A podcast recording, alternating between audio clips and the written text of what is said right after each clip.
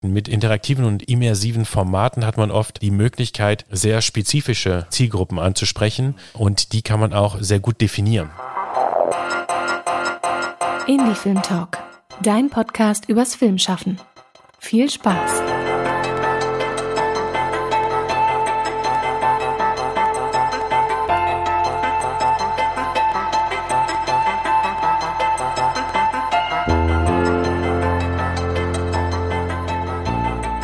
Schön, dass ihr wieder eingestellt habt beim Indie Film Talk Podcast. Mein Name ist Eugene und heute beschäftigen wir uns bei unserer Kooperationsfolge, welche mit der Internationalen Filmschule Köln entstanden ist, mit dem Thema Digital Narratives. Also dem Blick über den Tellerrand des herkömmlichen Geschichtenerzählens, würde ich mal so sagen. Wir werden über neue spannende Arten reden, Geschichten in unserer zunehmend digitaler werdenden Welt zu erzählen und darüber reden, wie auch digitale Prozesse die Art, Geschichten zu erzählen, verändern können. Ich bin mal gespannt, was in dem Gespräch dabei rauskommt. Ich mache das natürlich nicht alleine. Ähm, für dieses Gespräch freue ich mich mit einem der beiden Dozenten des Digital Narratives Studiengangs der IFS Köln, Professor Dr. Frederic Libois, ins Gespräch zu gehen. Und du bist, äh, du hast ja eine Kollegin, meintest du, ne? Die Lena Thiele, die ist gerade nicht hier, aber erstmal bist du hier. Genau, ja. Und vielen Dank für die Einladung, Eugene. Danke auch, dass du da bist. Kurz zu dir und dann darfst du dich auch selber kurz vorstellen. Also ich habe mir gemerkt, du bist Autor, du bist Produzent, du bist Journalist und du bist Scholar of äh, Digital Media. Du, also du machst sehr viel. Äh. Aber natürlich nicht alles zusammen. Nicht alles zusammen, also. Das ist jetzt ein Werdegang von wahrscheinlich wie viel Jahren, 20 Jahren oder so, die ich jetzt zusammengefasst habe innerhalb von äh, paar, paar Sekündchen. Ja.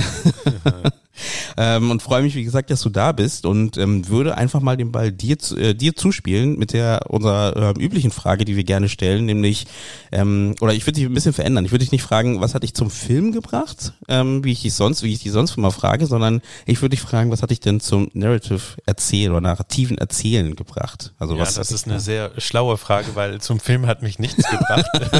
ich bin beim Film immer noch nicht angekommen. Ach. Ähm, da fehlt was. Du ja, musst kommen. Genau, auf jeden Fall. ähm, nee, also ähm, es ist so gekommen, dass ich äh, eigentlich in, ich komme aus Kanada, habe in, in Montreal äh, relativ viel mit äh, alternativen Medien damals zu tun gehabt, also eher so Community Media, mhm. äh, so etwas in Richtung von äh, freien Radios. Ähm, da war ich so relativ aktiv und ähm, bin über äh, diese Praxis, gab es irgendwann mal so eine Ausschreibung äh, bei dem National Film Board in Kanada. Und das ist ein öffentlich-rechtlicher Filmproduzent. Das gibt's nicht mehr so ganz oft in der mhm. Welt, aber in Kanada gibt's das noch. Und ähm, die hatten, äh, die suchten jemand, der äh, in dieser Prä-YouTube-Zeit, also es gab YouTube noch gar nicht und äh, die suchten jemand, der so eine Art Plattform betreut für Videos, für engagierte Videos, also oft politische, soziale Inhalte.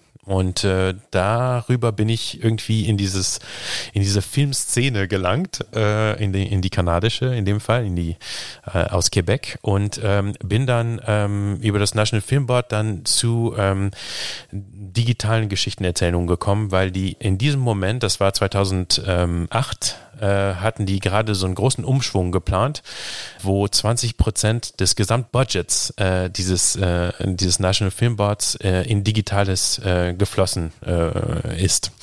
Und ähm, genau, und in dem Moment äh, gab es Ressourcen und äh, so eine Art äh, Shift. Man kennt das National Film Board vielleicht ein bisschen mehr äh, über die Animation und Dokumentarfilme äh, und äh, das Digitale entwickelte sich dann äh, parallel hier in Europa gab es Arte, die auch ziemlich viel äh, dann in diese Richtung gingen. Und ähm, da entstand so diese ersten interaktiven Dokumentarfilme zum Beispiel. Und da bin ich so ein bisschen reingestolpert. Ach, spannend.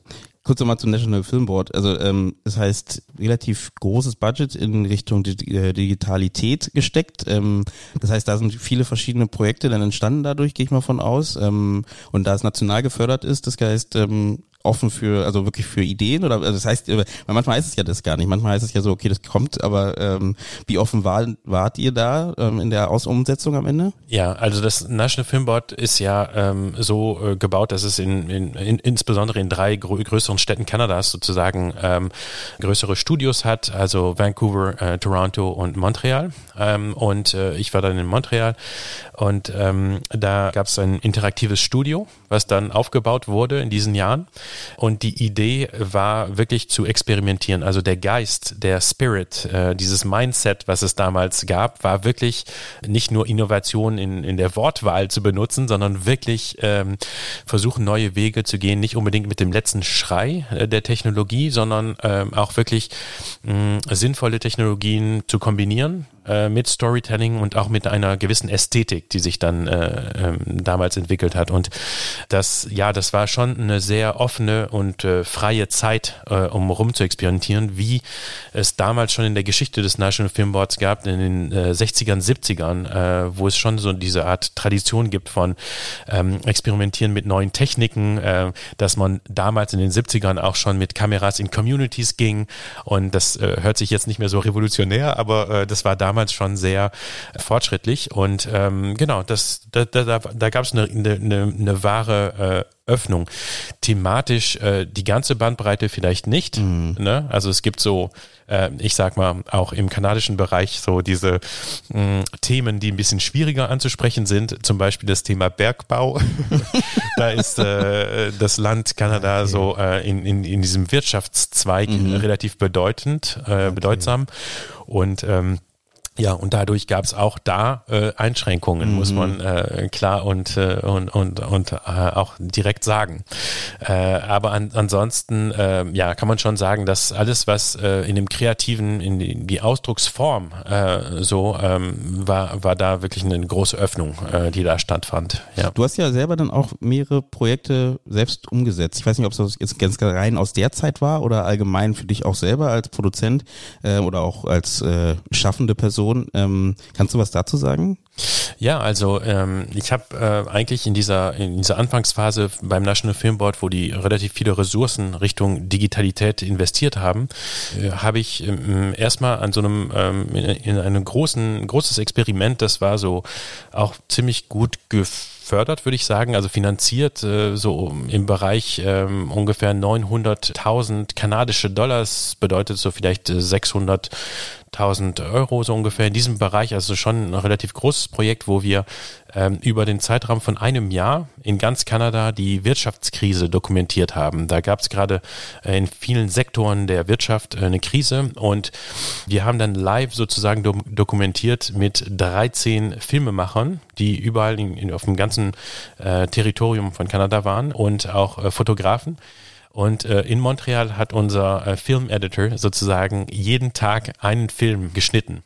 Und dann haben wir das online gestellt und auch versucht, ähm, in den verschiedenen Communities Kanada, äh, Kanadas ähm, so richtig Leute dazu zu aktivieren, dass die sich darauf äh, dazu äußern, dass die äh, auch zu den Beiträgen reagieren.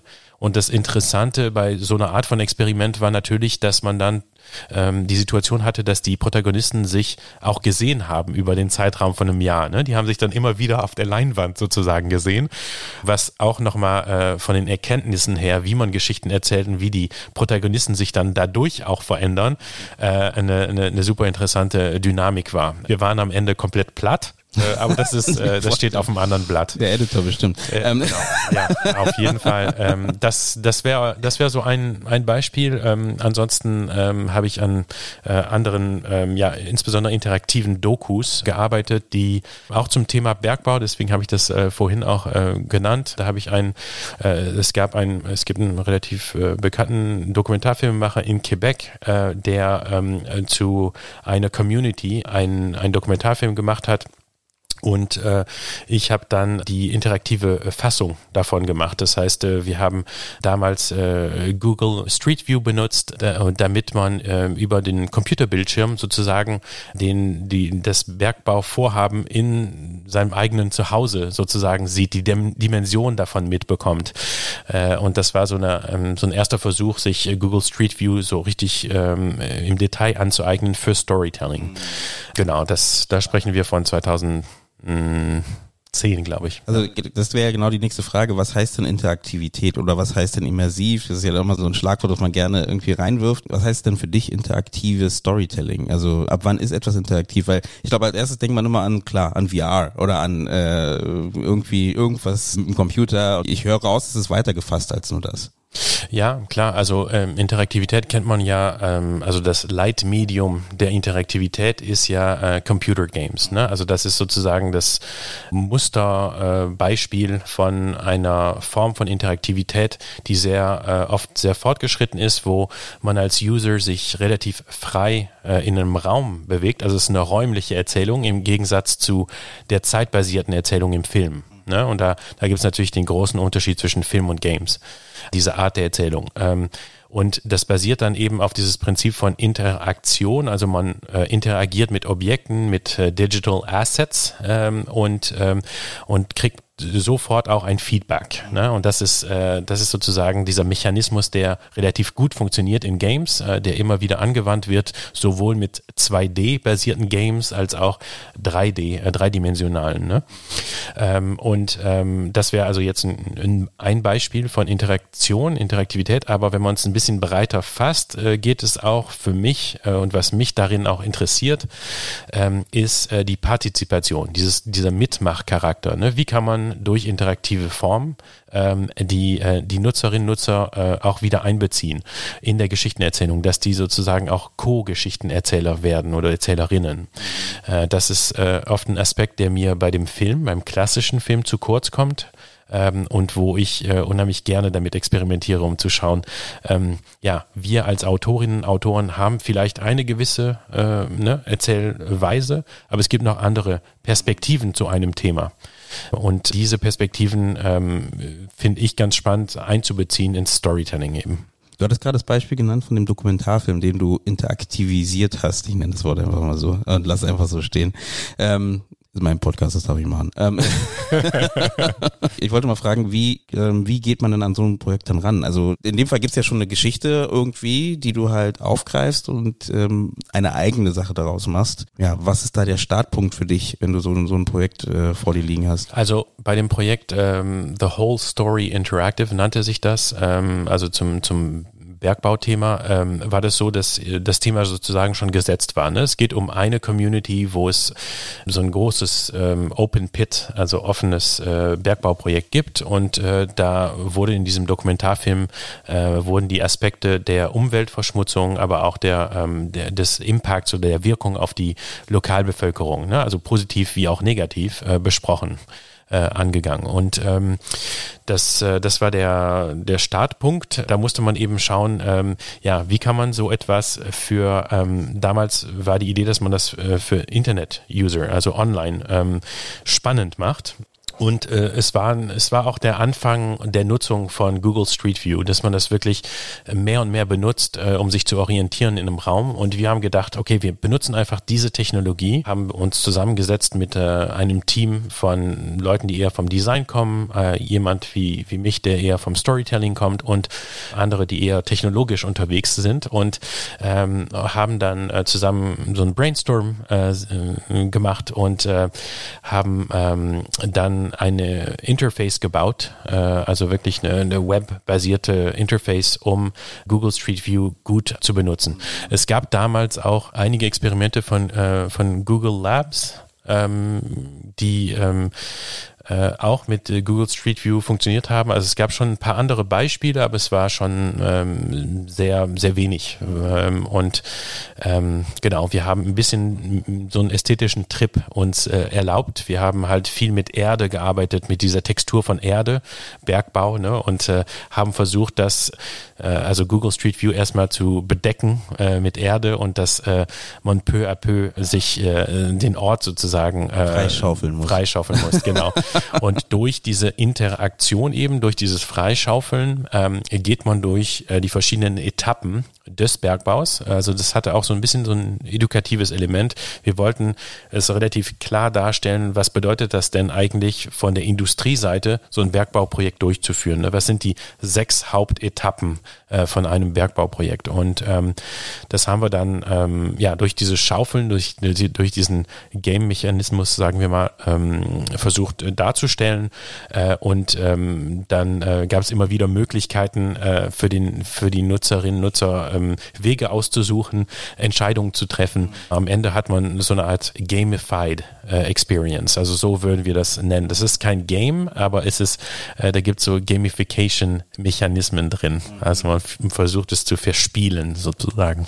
Und, und wie messt ihr denn, wenn man es messen könnte, eure Narrativität jetzt hier in diesem Bereich, äh, in diesem Beispiel zum Beispiel. Also ihr müsst ja trotzdem was ausgedacht haben, eine Narrative euch äh, erfunden haben, die ihr dann sagt, okay, das ist jetzt die Geschichte, die wir jetzt wollen, äh, erzählen wollen und ihr äh, und hofft, dass die ankommt irgendwo. Ich finde immer, das ist immer das Spannende, ne? diese Mischung aus, ich habe was vorbereitet, es ist ja der Unterschied, genau wie du vorher gesagt hast, ne? der Unterschied zwischen Film und Game ähm, ist ja, äh, es kommt an, was für ein Game, es gibt ja auch Games, die sehr sehr äh, narrativ erzählt sind und sehr stringent auch sind. Ne? Auf jeden Fall, ja. ja. Aber wenn man jetzt nimmt ein Open World Game, ne, wo der der Spieler ähm, ganz extrem Fall eigentlich alles machen kann, könnte, Minecraft, ne, ähm, so, ähm, gut, Minecraft ist jetzt vielleicht ein schlechtes Beispiel, weil da machst du wirklich alles selber grundsätzlich gesehen, aber nehmen wir mm, Red Dead Redemption, also irgendwie ein Spiel, wo du sagst, okay, das gibt eine Story, es gibt, äh, die halt gef äh, geführt wird, aber du hast trotzdem eine offene Welt, die du äh, erkunden darfst.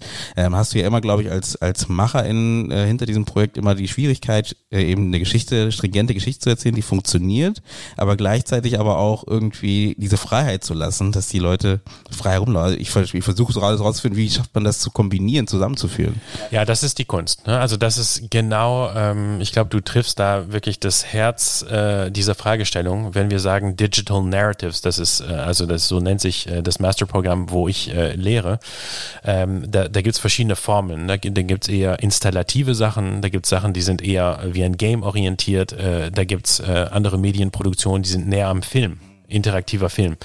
Und in dieser Spannbreite ist es immer äh, zu versuchen, diese Balance zu finden zwischen ähm, etwas, was interaktiv oder immersiv ist, wo man sich als Person sozusagen ähm, komplett in einer neuen Dimension fühlt und zugleich so eine Art äh, Geschichte auch ähm, durchläuft. Ja, äh, also ich, ich weiß von vielen Game-Entwicklern zum Beispiel, die äh, definitiv das ablehnen und sagen, nee, wir wollen ja erstmal gar, gar nichts Narratives haben. Bei uns dreht sich das darum. Ne? Also wir haben auch im, äh, in Köln, äh, an der TH Köln gibt es dieses Cologne Game Lab. Also das sind wirklich die, die Game-Entwickler und Ent Entwicklerinnen und äh, die sind, ähm, die sind natürlich nicht unbedingt äh, narrativ drauf, ähm, aber eben, dass äh, diese, diese Balance zu finden, nicht zu sehr ein Korsett zu bauen für, für so eine Story. Also äh, sprich, wenn du in dieser Entwicklungsphase bist im Design äh, von so einem Digital Narrative, äh, ist es natürlich so, dass du nicht äh, genau gleich wie im Film so ein Drehbuch entwickelst und dann nachher umsetzt, sozusagen, was, was das Drehbuch vorgibt. Ne? Also es ist viel mehr äh, so ein ähm, Trial and Error, äh, eine Herangehensweise, wo man natürlich so eine grobe Idee hat von der Narration und von der Geschichte, die man äh, definitiv auf jeden Fall gibt so Knotenpunkte, die man haben will in der Narration. Aber dann ist es auch wieder so ein Finden und ganz viel Testing äh, währenddessen äh, um herauszufinden, was funktioniert denn in dieser Kombi von Technologie, Storytelling und Ästhetik. Äh, was, was funktioniert gerade? Äh, und das ist natürlich mit jedem Medium äh, ein bisschen anders. Hört sich vielleicht jetzt alles abstrakt an, äh, aber äh, wir können es natürlich anhand eines Beispiels auch runterbrechen. Ne? Also das, Lass uns das machen. Lass uns ein. Beispiel nehmen. Hättest du ein Beispiel gerade parat? Ähm, ja, also ähm, mehrere.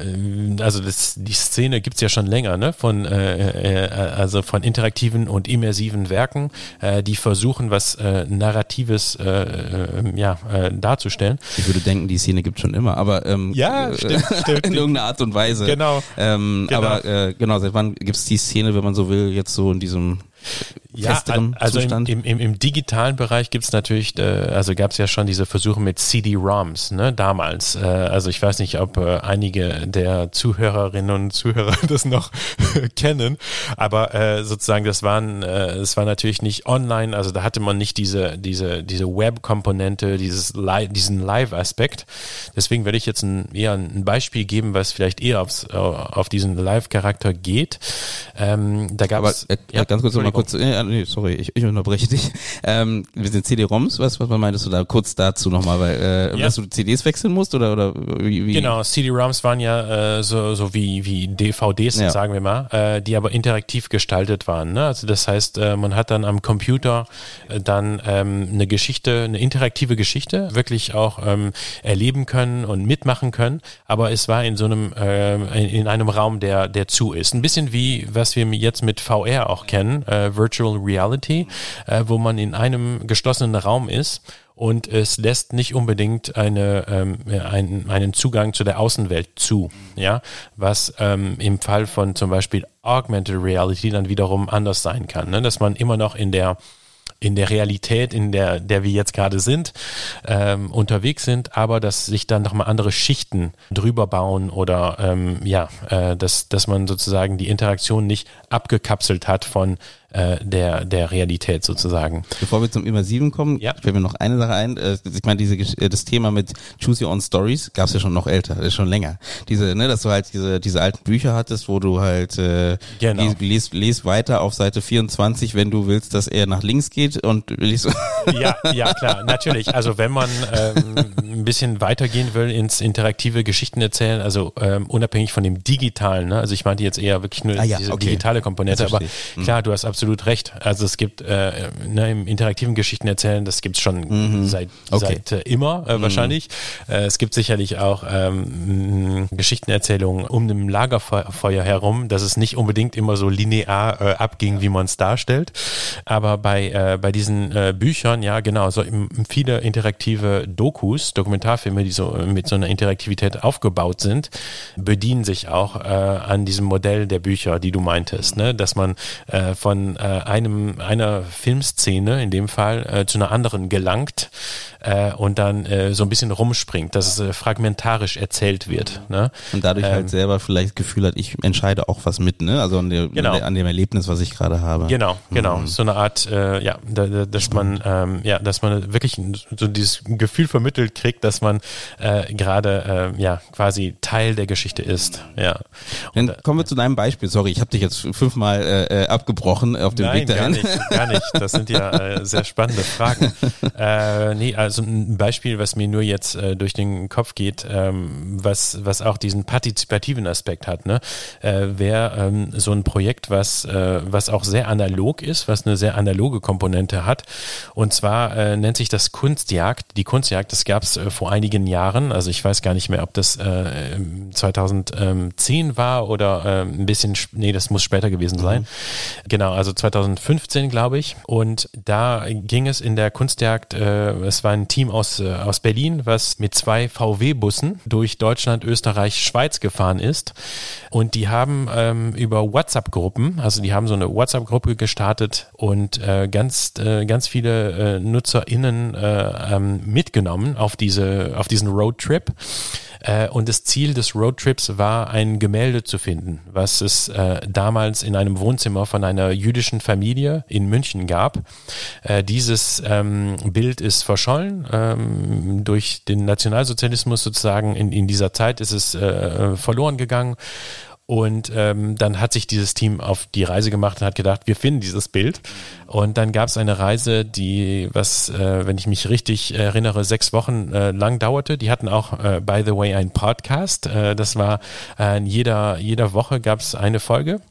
Und äh, da wurde uns äh, so komprimiert erzählt, was innerhalb dieser Woche entstanden war, ja, auf der Reise. Und da fuhr halt äh, dieser, äh, diese, fuhr, fuhr dieses Filmteam ähm, durch die Landschaft und hat ähm, äh, Kuratorinnen äh, in Museen äh, getroffen, WissenschaftlerInnen, ähm, äh, verschiedene Leute, die, die sich vielleicht mit äh, jüdischer Kunst äh, auskannten und so weiter und haben durch ähm, die WhatsApp-Gruppe immer wieder Hints bekommen, immer wieder so Ideen, wo könnte sich denn dieses Bild befinden, wer könnte denn in, Informationen dazu haben und so weiter. Und in der Tat ist nach diesen sechs Wochen ähm, äh, hat man dieses Bild gefunden, äh, was ja äh, schon äh, beeindruckend ist. Ähm, aber äh, eigentlich ist die, die reale Erzählung von dieser ganzen äh, Geschichte ähm, ist, ist dieser Weg, dieser Roadtrip war ein Moment, wo man wirklich auch viel lernen konnte, hatte diesen Lehrcharakter zu jüdischen bildhäusserischer Kunst äh, in diesen Jahren, äh, zu dem äh, Künstler, ähm, der dieses Gemälde gemalt hatte und so weiter. Also einen sehr, ähm, sehr spannenden Weg, um Leute auch, ja, interaktiv, aber eben auch partizipativ äh, mit diesem Mitmachcharakter, ne? dass man wirklich auf so eine Reise geht und dann die Leute miterzählen lässt. Das ist schon ganz spannend, weil ähm, du hast ja vorher ganz äh, äh, vorher gemeint, dass es ja auch so ein bisschen dieses Improvisative hat, ne? weil man ja auch nicht genau weiß, was dann wirklich an diesen Stationen zum Beispiel jetzt passiert. Man öffnet so ein bisschen diese Tür, ähm, hat aber am Ende als erzählende Person wahrscheinlich erstmal so diesen grundsätzlichen Überblick. Äh, ich möchte das und das erzählen, ne? Also als äh, ne, diese Reise möchte ich halt erzählen, wahrscheinlich ist das wahrscheinlich die Idee gewesen. Ähm, und dabei halt ähm, äh, Informationen geben, weiter, weitere Informationen geben und die Leute mitnehmen. Und es geht ja immer darum, wie schafft man es, Geschichten zu erzählen, die Leute mitnimmt, ne? Die Leute irgendwie äh, einnimmt in gewisser Weise für die Zeit. Letztes Mal hat einer äh, ganz spannend, ganz wichtig gesagt, ich meine, wir sind in einer Zeit, wo, ähm, glaube ich, jeder, jeder Mensch, äh, eins der kostbarsten Güter von uns ist unsere Zeit ne, und unsere Aufmerksamkeit. Ne? Ähm, und diese äh, Aufmerksamkeit, die, die, da überlegen wir sehr gut, wem wir diese Aufmerksamkeit schenken wollen ähm, und wem wir diese Aufmerksamkeit geben wollen. Und ähm, da ist genau so eine spannende, deswegen fand ich diese Idee ganz spannend, weil du halt einfach hier vielleicht, also eher das Gefühl vielleicht entwickelst, ähm, ich bin Teil davon, kann vielleicht sogar selber mit interagieren, was hinzufügen, ähm, genau, ne, genau. bin voll dabei. Natürlich ist, äh, wie du selbst sagst, ähm, ne, die die MacherInnen äh, des Projektes haben schon äh, vorab so ein paar Knotenpunkte, wie ich sie nenne, äh, vorbereitet. Ne? Ist jetzt nicht alles äh, im Blauen ein Roadtrip, ein komplett offener Roadtrip, aber es wird natürlich durch ein bisschen ja Elemente der Inszenierung sozusagen hinbekommen, dass äh, dass es schon diesen Live-Charakter beibehält und auch diesen, ähm, ja, äh, so eine Art Spannung. Äh, findet man es, findet man nicht, äh, das Bild, ne? Also so eine Art Detektivfrage, ne? Äh, die da mitschwingt und, ähm, und dadurch äh, fesselt man vielleicht oder also im besten Fall natürlich die, äh, die Audienz, also die, die, äh, die die Leute. Ja. Wo, wo, also das ist vielleicht auch wieder sehr allgemein gefragt, aber wo ähm, strahlt man denn, also strahlt man aus, kommt jetzt aus dem Film, sage ich jetzt so, ne? Also das strahlt man ja nicht aus, aber ähm, kann ich gut mitleben. ich meine, wie findet das überhaupt das Publikum? Weil ganz ehrlich, ich äh, wüsste, ihr gerade so du gerade erzählt und es kann ja wirklich in alle Richtungen gehen, grundsätzlich gesehen. Ähm, wie erreiche ich denn da mein Publikum? Weil äh, wenn ich wenn ich einen Film mache, weiß ich, okay, es gibt die Auswertungsmöglichkeiten Kino oder äh, Fernsehen oder wenn ich äh, gar keinen Verleiher finde, dann mache ich es bei YouTube äh, oder wo auch immer. Aber bei sowas wüsste ich gar nicht, wie, also wie erreiche ich denn die Leute damit oder wo, ja. Genau, das ist natürlich eine, eine grundsätzliche Frage. Ähm, die stellt sich aber auch im Film meines Erachtens äh, oft nicht genug. Also ich glaube, viele Filmleute ähm, ähm, nehmen das einfach so, wie es ist. Ne? Das ist die, die, die, also der, der, der Vertrieb, so, so funktioniert das und ähm, da ist meine Frage wiederum für die Filmlandschaft, ja, aber ähm, welches Publikum erreichst du? Ne? Also hast du wirklich die Leute erreicht, äh, erreicht, die du erreichen wolltest? Ähm, diese Frage stellt sich ein bisschen weniger im Film ne? und im interaktiven Bereich, im immersiven, ist das eine sehr große Frage, weil man natürlich äh, viel mehr in so einer äh, Landschaft ist, die sich noch sehr bewegt, die noch in der Entwicklung ist, äh, ganz stark, äh, wo es keine etablierten äh, Vertriebswege gibt. Und ähm, da kommt es natürlich immer, ähm, wie du meintest, das ist eine allgemeine Frage. Das kommt immer auf das Projekt drauf an, ne? ob man eine Installation macht oder eben eine webbasierte Erfahrung, ob man mit sozialen Medien zum Beispiel arbeitet, wie ähm, das Projekt zu Sophie Scholl äh, äh, damals mit den öffentlich-rechtlichen und Weiß Media. Äh, die haben natürlich eine ganz, ganz große Bandbreite und ganz viele Leute erreicht, also in der Quantität. Ne? wer sind diese Leute? Ne? Also ist es, sind die Ziele erreicht? Das äh, bringt uns zurück zu der Frage äh, der Wirkung, des Impacts. Ne? Was will man eigentlich erreichen? Welche Leute will man genau ansprechen? Mit welchen Themen will man die ansprechen? Mit interaktiven und immersiven Formaten hat man oft die Möglichkeit, sehr spezifische äh, Zielgruppen anzusprechen ähm, und die kann man auch sehr gut definieren. Also man macht auch ähm, bei uns in unseren äh, Produktionsmethoden, ähm, versuchen wir immer dieses Agile ähm, äh, Produktionsmethoden anzuwenden. Das heißt, dass man immer wie, wieder flexibel auf äh, Realitäten des Marktes reagiert zum einen, aber zum zweiten auch wirklich auch ähm, Personas entwickelt, ähm, also dass man sich die, ähm, ähm, die Audienz sozusagen auch wirklich gut gut durchdenkt, ähm, dass man auch in dem Testing vorab, bevor man es auf den Markt bringt, äh, versucht, diese interaktiven Werken nochmal mit gewissen Personen aus der Zielgruppe ähm, ja, zu testen, zu sehen, ob das wirklich gut funktioniert. Also das ist ähm, das A und O, das Testen. Das kann so ähm, sehr grundlegende Fragen sein, wie was benutzen die Nutzerinnen und Nutzerinnen denn für ein Betriebssystem?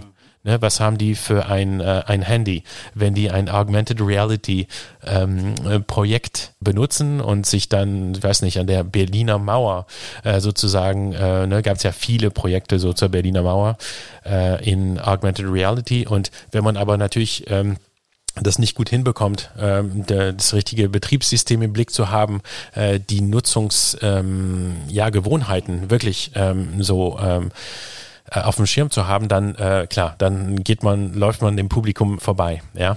Auf der anderen Seite ist es aber natürlich eine, eine, eine große Chance, dass man das äh, ein bisschen besser definieren kann, ein bisschen granularischer. Äh, das heißt, man, ähm, man hat jetzt äh, im Laufe der Zeit auch äh, VR-Projekte zum Beispiel gesehen, die äh, zu, äh, ich weiß nicht, äh, zum Beispiel zum Thema äh, Flüchtlingen und Flüchtlingsheime, die als Ziel hatten, die UN anzusprechen, ja, die Vereinten Nationen zum Beispiel, weil da Entscheider sitzen und Entscheiderinnen, äh, die eben diese Frage bearbeiten. Und dann war das Ziel, das Zielpublikum war wirklich Leute in der UN, die in einem gewissen ähm, Department arbeiten an, an der UN.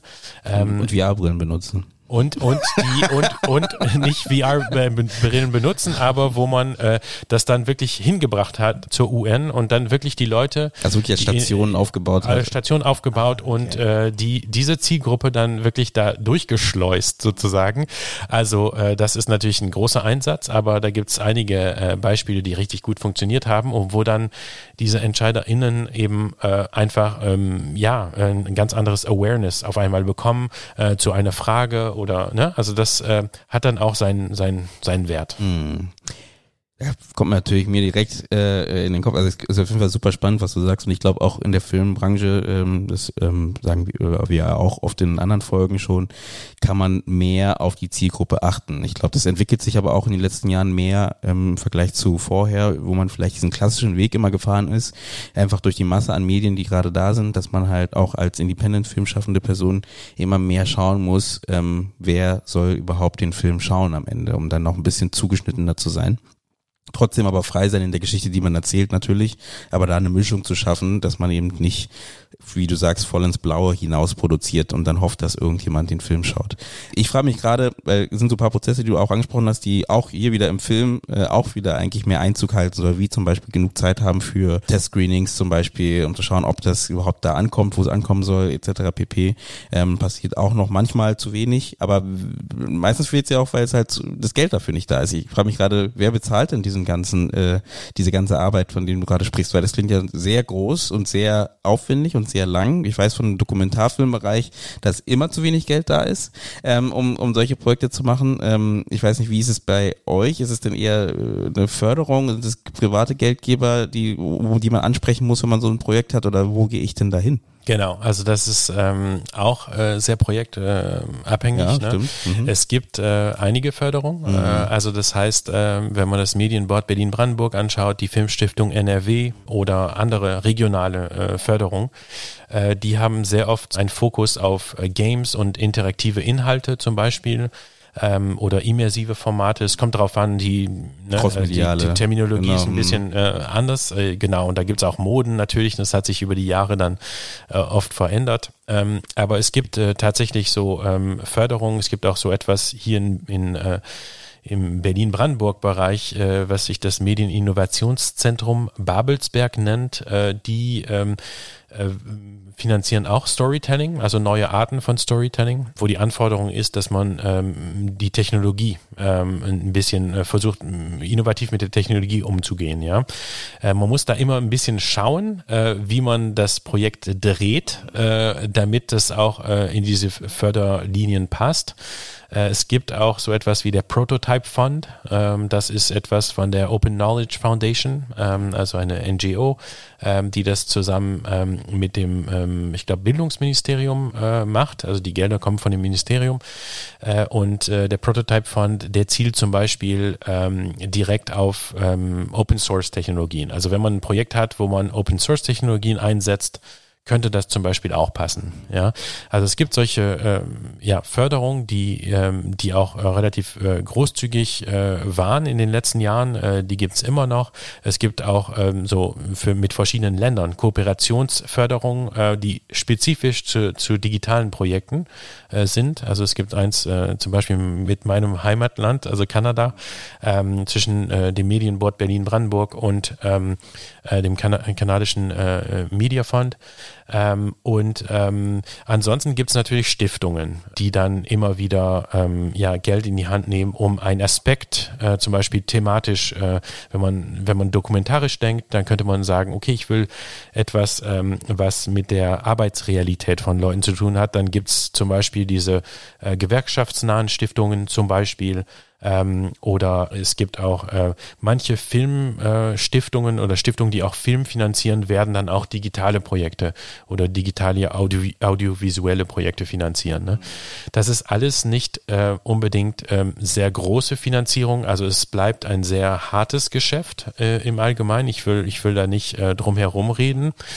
Es ist aber so, dass ähm, wenn, wenn man ein bisschen out of the box denkt, wenn man äh, das mag, auch ein bisschen äh, unkonventionell unterwegs zu sein, mit Museen zu arbeiten, mit Bibliotheken zu arbeiten, äh, versuchen äh, mit, äh, mit anderen Institutionen, Schulen zum Beispiel oder dem Gesundheitswesen, wenn man so ein bisschen wirklich out of the box denkt, gibt es immer wieder Möglichkeiten, so äh, größere Kooperationen auch ähm, zusammen zu, zu basteln. Da braucht man aber immer natürlich auch so ein Händchen für jemand, der ähm, interdisziplinär auch die Leute zusammenbringt.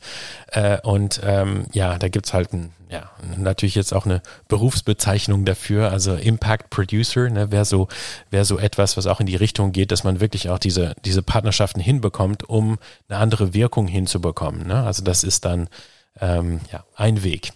Ähm, ansonsten ähm, gibt es auch äh, Crowd Finanzierung. Ähm, wir haben das auch mit meinen eigenen Projekten, habe ich das öfters äh, für ein, eine Teilfinanzierung des Projektes, ähm, hat es auch immer relativ gut funktioniert. Da muss man immer schauen, äh, was man auch für ein Thema hat und ob das äh, überall, überhaupt so Appeal hat. Ne? Also zum Beispiel äh, Umweltthemen, Migrationsthemen sind zum Beispiel in den letzten Jahren etwas, was eigentlich immer ähm, Interesse geweckt hat und darüber hat man dann auch übers Crowdfunding sich finanzieren können. Hm, verstehe ich, ja. Das sind auf jeden Fall genau verschiedene Ideen. Ne? Also ich, ich höre raus, äh, Impact Producing äh, ist auf jeden Fall ein äh, interessanter Beruf wahrscheinlich, weil man halt einfach da, genau wie du sagst, halt einfach genau diese verschiedenen äh, Menschen und Organisationen vielleicht zusammenbringen muss an einen Tisch, um dann wirklich zu um wirklich alles zusammenzukriegen, um dann wirklich in dieses Projekt zu starten. Ich frage mich aber auch trotzdem zusätzlich, wenn ich jetzt jemand bin, der aus dem Film kommt und hab Bock auf das Thema und würde gerne vielleicht ein Projekt, was ich sowieso schon im Kopf habe, narrativ zu erzählen, aber würde vielleicht überlegen, hey, vielleicht gibt es auch eine andere Möglichkeit, äh, das zu erzählen. Wie gehe ich davor? Muss ich da programmieren können? Weil ich glaube, das ist so, glaube ich, viele, für viele auch gleich eine Sorge, glaube ich, wo man denkt so, hey, ich, äh, muss ich jetzt irgendwie gleich irgendwie äh, äh, ich wollte C++ sagen, jetzt benutzt glaube ich keiner mehr, äh, muss ich Python können oder irgendwie ja. sowas, um da irgendwie äh, loslegen zu können ähm, oder wie, wie fange ich da an? Ja, natürlich, also wenn du es kannst, äh, um, umso besser, ja. umso besser. Aber äh, nee, das ist, es ist natürlich, jeder hat so seinen Schwerpunkt, äh, ne? das bleibt ja auch so. Ähm, es ist natürlich gut, wenn man ähm, so ein bisschen die Sprache des anderen äh, kann. Ne? Also wenn man äh, so Grundkenntnisse in Programmierung hat, Grundkenntnisse in Design, äh, dann kann man natürlich viel besser mitreden und auch wissen, was will man eigentlich, ne? Wie will man ästhetisch, wie will man technologisch an die an die Erzählung gehen. Ja. Ähm, aber all diese Projekte ähm, funktionieren im Verbund. Ne? Also es ist nicht anders wie äh, wie Film. Also ich, ich, oft hat man so diese Idee, dass es eine Filmemacherin gibt, äh, die diesen Film gemacht hat. Natürlich ist ein großes Team dahinter und ähm, bei dem interaktiven, im interaktiven Bereich haben wir ein bisschen weniger dieses, diese Idee des, äh, der einen Autorin Ja. Ja. Und ähm, da ist schon. Äh, Was auch gut ist vielleicht. Vielleicht, das ist äh, genau, da, da gibt's halt diesen, äh, ne, diese, die, dieses Team, es ist selbstverständlich, dass einige äh, manche Skills haben, die die anderen nicht haben und äh, es geht ganz stark um diese Komplementarität. Äh, wie kommt man zusammen, wie kann man äh, gut mit dem Techniker reden äh, oder mit der Technikerin, wie kann man äh, mit äh, der Designerin reden oder dem Designer, der, ähm, der vielleicht äh, eine ganz andere Sichtweise eigentlich äh, zu, zu der Projektentwicklung hat und wie bringt man äh, die Leute dann äh, sozusagen zusammen. Also diese Rolle des Impact Producers oder ähm, das könnte auch, ähm, ja natürlich, was man im Film als Regisseurin, Regisseur nennt, äh, jemand, der die Fäden zusammenhält. Ähm, Impact Showrunner. genau, Showrunner, äh, ist, äh, ist natürlich äh, nicht wegzudenken. Ne? Man braucht jemand, der äh, sozusagen übersetzen kann, der auch ähm, äh, zwischen den Gewerken äh, gut, ja, gut kombinieren kann. Ja. Ja.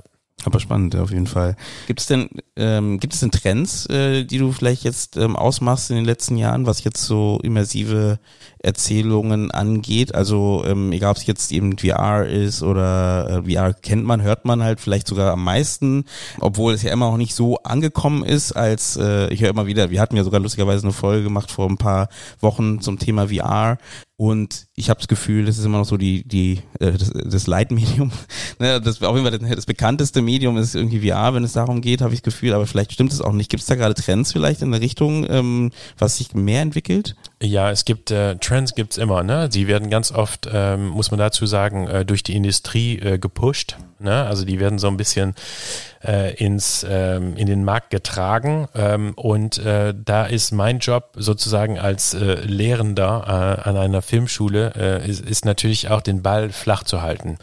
Ja, das heißt, äh, dass wir uns das ganz gründlich anschauen. Was, was ist denn eigentlich dieser Trend? Äh, haben wir diesen Trend vielleicht schon mal in der Geschichte gesehen?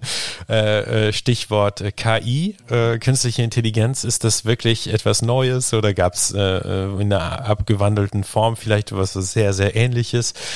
Ähm, und dass man sozusagen ein bisschen da reinliest und ich glaube, das ist die, ne, das Wichtige oder das Interessante von Media Studies oder von so einem mehr wissenschaftlichen Blick dazu ist, dass man so ein bisschen zurückgeht in die Geschichte, dass man das gut kontextualisiert, was gerade passiert und ähm, dass man da vielleicht auch ein bisschen kritisch an die Sache geht und sagt, okay, das kommt von diesem Bereich, das wird ganz stark hier reingetragen gerade, ähm, aber vielleicht ist es nicht äh, genau die, die, die Technologie, die wir für diese Geschichte brauchen, äh, sondern eher eine Kombination als aus, äh, aus Oldschool und New School Technologien, ja, also vielleicht will man äh, einfach eine Telefonnummer äh, haben, damit die Leute auf dem AB äh, eine Nachricht hinterlassen und das dann benutzen in unserem Podcast oder was anderes. Ne?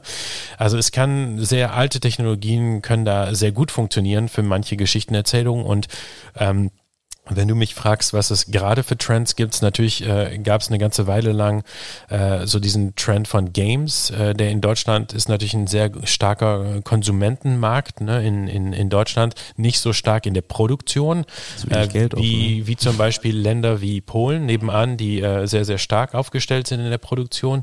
Und ähm, da hast du, ähm, da hast du eben ähm, ja diesen Trend gesehen auch bei den Förderanstalten, die dann auf einmal zum Beispiel exklusiv auf Games gingen, ja, und wo dann andere Formate auf einmal äh, außen vor waren. Äh, das sind, das ist natürlich so ein bisschen die, mh, ich sag mal, die negative Seite von Trends, dass äh, sehr viele Akteure, ins, in, ja, unter anderem halt äh, Förderanstalten, äh, auf diesen Zug äh, mit aufsteigen und dann äh, ein bisschen das, den Rest äh, vergessen. Das Problem damit äh, ist, ähm, ist, dass man ähm, oft nicht im digitalen Erzählen nicht aus den Kinderschuhen rauskommt. Ja, das heißt, die äh, Zyklen der Innovation oder diese Trends kommen so schnell rein. Äh, es ist oft nach drei Jahren ist ein neuer Trend. Jetzt ist gerade KI. Ähm, okay, ähm, alles was äh, wir hatten vorhin das Thema Chatbots, äh, bevor wir diese, diesen Podcast äh, begonnen haben.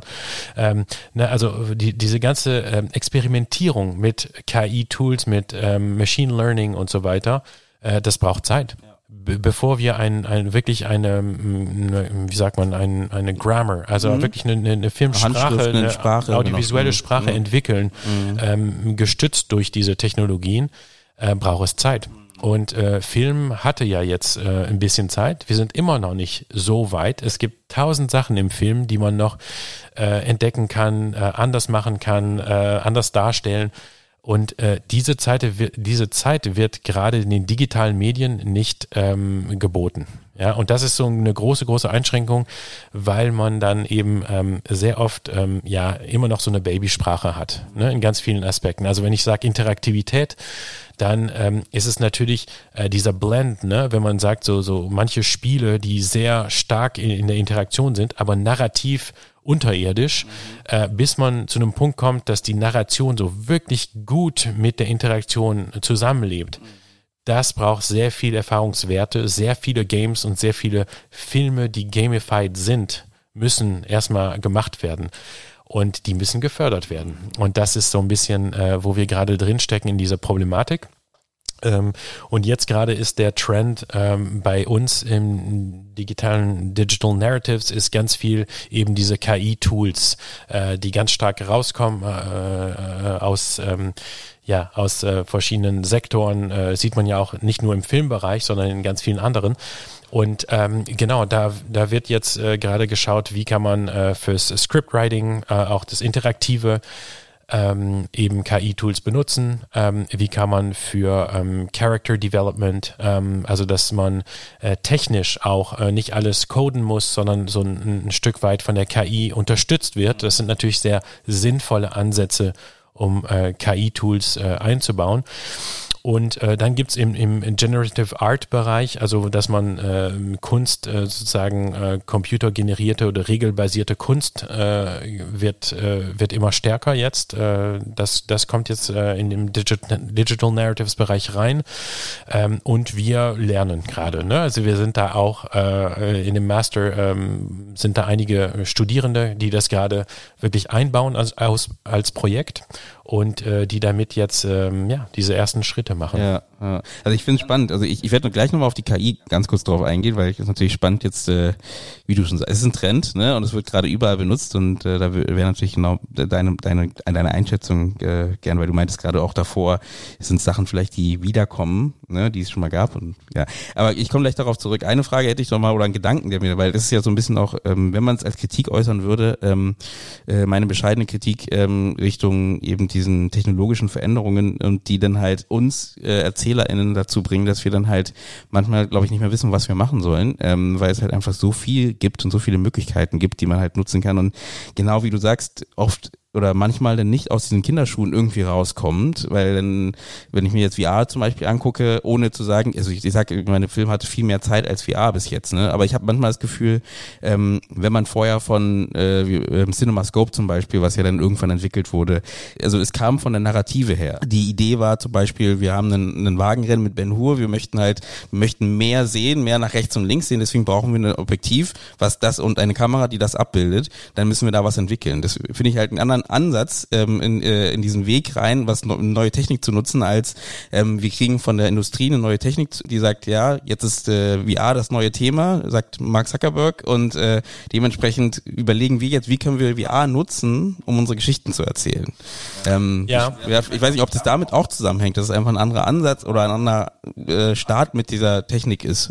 Das äh, kommt, glaube ich, auf die ähm, auf die Macher drauf an ne, und Macherinnen, ne? wie wie ähm, wer aus welcher Ecke kommt. Es gibt halt Leute, die haben ähm, VR schon ähm, sehr lange äh, benutzt in, äh, im Storytelling. Äh, also ich weiß von Projekten, die 20, 25 Jahre alt sind, ja, und die natürlich mit einer Technik arbeiteten, die lange nicht so fortgeschritten ist wie, wie jetzt äh, diese Leute zum Beispiel, die haben das auch oft wirklich äh, benutzt, um zu versuchen, diese Immersion in eine Geschichte weiterzubringen, die da ganz seriös dran arbeiten. Da, also da kenne ich äh, einige. Äh, allerdings gibt's jetzt ganz viele, die über ja diesen ähm, Marktpush ne, von äh, Meta und, äh, und andere äh, reinkommen und sich dann dafür begeistern lassen. Und ähm, das, das Einzige ist, ist natürlich äh, zu schauen, dass man nicht in so eine Art Hysterie reinfällt ne? und, und denkt, dass jetzt äh, über diese Technik, dass man auf einmal bessere Geschichten erzählen wird.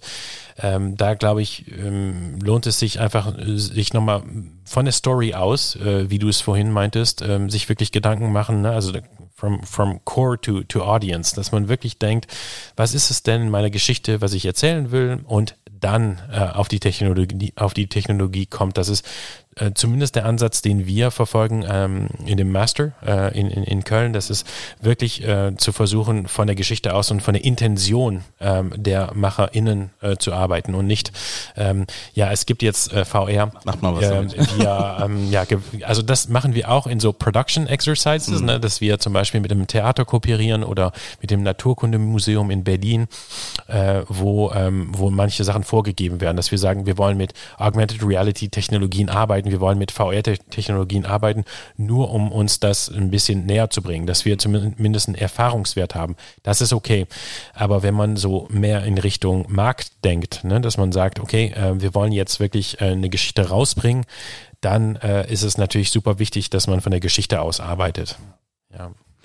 Ich habe noch eine letzte Frage zum Thema KI, weil wir hatten, du hast es gerade angesprochen und du hattest gerade davor irgendwie äh, im Nebensatz davor gesagt, das sind äh, manchmal Sachen, die wiederkehrend sind. Ich weiß nicht, ob das jetzt zusammenhängt, ähm, aber vielleicht. Dementsprechend meine Frage, ist dieser KI-Trend, ist es was, was Wiederkehrendes ist oder äh, ist es was Neues? Weil ich, man hat jetzt gerade das Gefühl, es ist jetzt voll das neue Ding und äh, ja. ja. Also ähm, KI ist ähm, also als als Thema, äh, als als ähm, äh, Verbund von Technologien, es sind ja ganz viele Technologien in in, in der künstlichen Intelligenz, der sogenannten, die relativ wenig mit Intelligenz zu tun hat, aber die so genannt wird. Ähm, da das, äh, also künstliche Intelligenz gibt es ja äh, bei den äh, Cybernetikern äh, ne, in den 19, 1940ern, 50ern und so weiter, gibt es ja schon äh, ganz viel Entwicklung um, um dieses Konzept von künstlicher Intelligenz.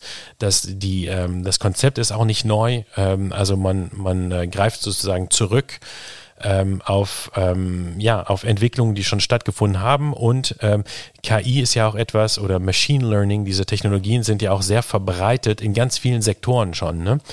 Da, wo, äh, wo wir jetzt äh, sind gerade, warum es auch ein Trend ist, ist, dass wir ähm, diese, ähm, ich, ich sag mal, sehr ähm, massenorientierte KI haben. Ne? Also ChatGPT als Beispiel ist so, dass, dass es auf einmal ein sehr zugängliches Tool ist was äh, auch vielleicht zum gewissen Grad nicht alle Kontrollmechanismen mit sich bringt. Was ich damit meine, ist, dass wenn du zum Beispiel in der Medizin ein KI-Tool äh, einsetzt, dann machst du das auch so, dass du ganz viele Einschränkungen einbaust, damit die KI sich nicht äh, selbstverständlicht und so weiter.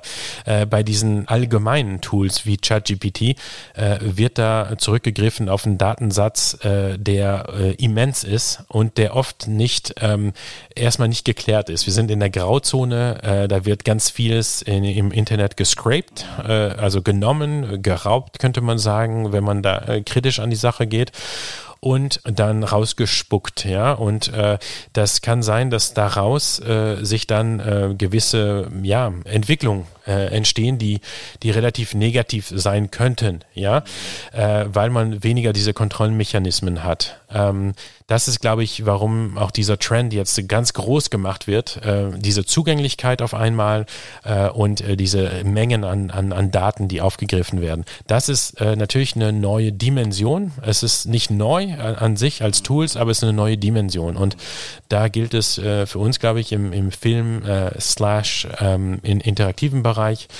auch wirklich zu schauen, was ist denn jetzt wirklich sinnvoll so als Assistent? Ne? Warum wollen wir äh, KI benutzen ähm, oft so als Assistent, nicht um die Autorschaft zu ersetzen oder, oder Autorinnenschaft, äh, sondern wirklich ähm, so als, als, als ähm, Unterstützung, als Stütze.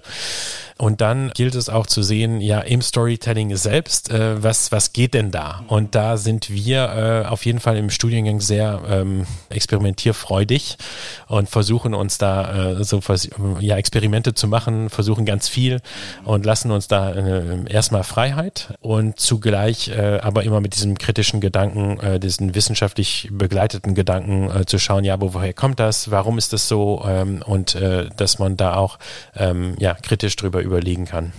Du hast den Studiengang angesprochen und ähm, da möchte ich natürlich auch den Raum geben, dass man kurz mal einen Blick in den Studiengang wirft. Du hast ja so ein bisschen erzählt, was ihr da so macht. Wie lang geht der Studiengang? Ist ein Masterstudiengang, wenn ich mich recht entsinne. Und der geht dann wahrscheinlich zwei Jahre? Genau, das sind genau. äh, zwei Jahre, äh, wobei äh, es eigentlich ein Programm ist für eineinhalb Jahre, äh, wo man sehr aktiv ein Projekt entwickelt über die, die eineinhalb Jahre und ein, ein Digital Narrative Projekt. Also wie gesagt, das kann äh, mehr in Richtung Games gehen, es kann mehr in Richtung ähm, Projection Mapping gehen, äh, es kann mehr in Richtung VR, also da gibt es auch einige Projekte oder 360 Grad Drehs. Ähm, da, da, kann, da kann die Richtung hingehen. Ähm, und ähm, parallel zu dieser Projektentwicklung ähm, eignet man sich verschiedene Tools an. Also es gibt wirklich so ein Skill Development, das ist die Idee. Ähm, und äh, eins dieser Skills ist, wissenschaftlich arbeiten zu können, ja, dass man wirklich auf einem relativ hohen qualitativen Niveau ankommt, ähm, dass die Studierende sich dann äh, gegebenenfalls nachher entscheiden können, ich will weiter in die Wissenschaft gehen. Also ich will sozusagen äh, zum Beispiel einen ähm, wissenschaftlich-künstlerischen Doktor machen, eine Promotion, äh, oder ich möchte ähm, ja einfach einfach wissenschaftlich in einem Institut oder so arbeiten oder ganz knallhart sagen, nee, ich bin ein äh, Practitioner, ich bin jemand aus der Praxis und äh, möchte da auch weitermachen. Das geht, beides geht.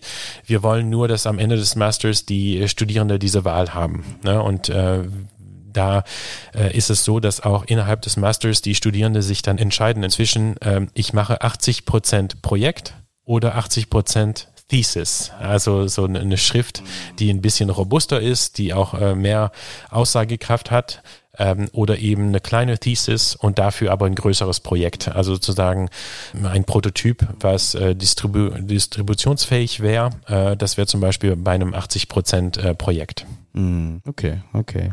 Bewerbungsfrist ist gerade, ne? Wenn ich richtig entsinne. Bewerbungsfrist habe ich nicht so direkt auf dem Schirm, aber ich glaube, das ist bis, äh, bis Januar oder so etwas. Auf jeden Fall gibt es auch Infotermine jetzt im November. Äh, und äh, wir, ähm, genau, wir suchen ähm, eine Vielfalt äh, an, an Studierenden, äh, also Leute, die eher aus der Technik kommen, Leute, die eher äh, von dem Skillset aus dem ähm, Storytelling kommen oder andere, die eben auch äh, ästhetisch eher ticken. Alles geht und wir wir freuen uns auf auch äh, internationale und äh, ähm, lokale Zusammenarbeit. Ne? Also wir haben auch Studis gerade, die sehr viel aus verschiedenen Kontinenten kommen. Also das, das macht es super spannend, auch kulturell gesehen, dass man da wirklich verschiedene äh, Perspektiven einbeziehen kann. Aber ähm, genau, es, äh, es freut uns natürlich, wenn wir auch aus Deutschland ganz viele mhm. Studierende haben. Super, vielen Dank, äh, Frederik. Äh, das heißt natürlich auch an die Zuhörenden, wenn euch das Thema interessiert, ähm, schaut auf jeden Fall mal äh, vorbei bei der IFS Köln, die ja auch Kooperationspartner von dieser Folge sind. Frederik, vielen Dank ähm, für deine Ausführungen. Danke dir, Eugene. Es war sehr spannend. Ähm, hat mir natürlich auch selber wieder Lust gegeben, an ein paar Projekten weiterzuarbeiten, weil ich glaube, am Ende geht es ja immer um das Thema Storytelling, um das Thema Geschichten erzählen. Deswegen finde ich auch solche Folgen, wir, wir reden ja sehr viel über das Thema Film schaffen, ne, wenn man jetzt den Punkt Film äh, sieht, aber ich finde halt das Thema Story weitergedacht immer spannend, weil auch die Zeit verändert sich ähm, und am Ende ist immer die Frage, wer kommt an unser Feuer, um unsere Geschichten zu hören. Und genau. ähm, es gibt viele Möglichkeiten, um diese Menschen zu erreichen. Deswegen vielen Dank, vielen Dank äh, ähm, an die Zuhörenden fürs Zuhören. Und ähm, wie immer kann ich nur sagen, hört gerne weitere Folgen. Wir haben weitere Folgen zum Thema VR und zum Thema, lustigerweise zum Thema KI hatten wir auch vor kurzem äh, eine Folge äh, gehabt. Und deswegen hört da gerne rein, wenn ihr Lust habt. Gibt uns gerne einen Kommentar über Instagram und Co. oder schreibt uns eine E-Mail an ähm, comment at indiefilmtalk.de und dann bleibt mir gar nicht mehr zu sagen, außer ich wünsche euch einen guten Tag, guten Abend oder schöne Nacht und wir hören uns bei der nächsten Folge wieder. Ciao.